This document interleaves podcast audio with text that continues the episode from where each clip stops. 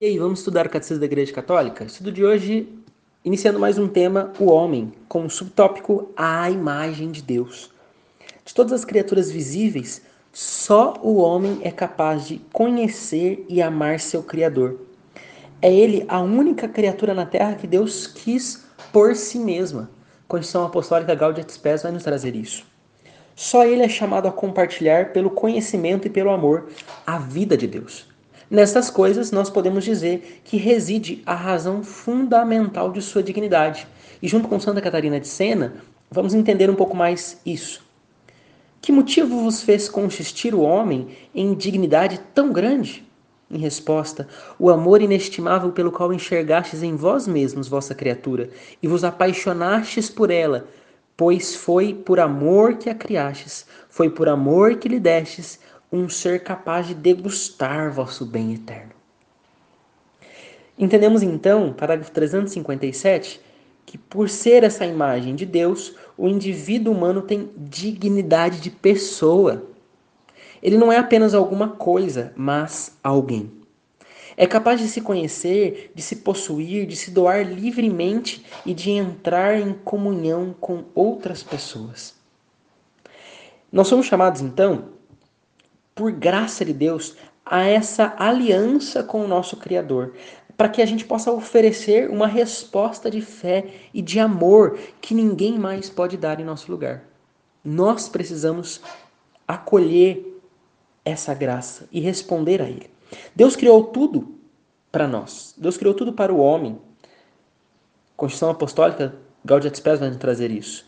Mas o homem foi criado para servir e amar a Deus e oferecer-lhe toda a criação. Ou seja, essa resposta de degustar esse bem eterno. Com São João Crisóstomo, nós vamos entender um pouco mais. Quem é, pois, o ser que vai vir à existência cercado de tal consideração, de tal amor?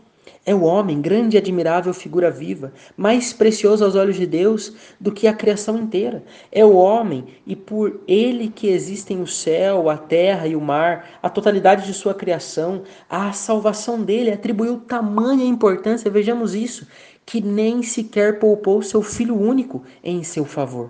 Deus de fato não cessa de tudo empreender para fazer o homem subir até ele e sentar-se à sua direita. Nós entendemos então com isso que, na realidade, o mistério do homem só se torna verdadeiramente claro no mistério do Verbo encarnado. Só é completo no Verbo encarnado. São Paulo ele nos ensina que dois homens estão na origem do gênero humano, Adão e Cristo. O primeiro, Adão, diz ele, foi criado como um ser humano que recebeu a vida. O segundo é um ser espiritual que dá a vida. O primeiro foi criado pelo segundo, de quem recebeu a alma, que o faz viver. O segundo Adão estabeleceu sua imagem no primeiro Adão, quando o modelou. Assim se revestiu da natureza deste último e dele recebeu o nome, a fim de não deixar perder aquilo que havia feito, a sua imagem. Primeiro Adão, segundo Adão. O primeiro Adão começou, o segundo não acabará. O segundo é verdadeiramente o primeiro, como ele mesmo disse: Eu sou o primeiro e o último.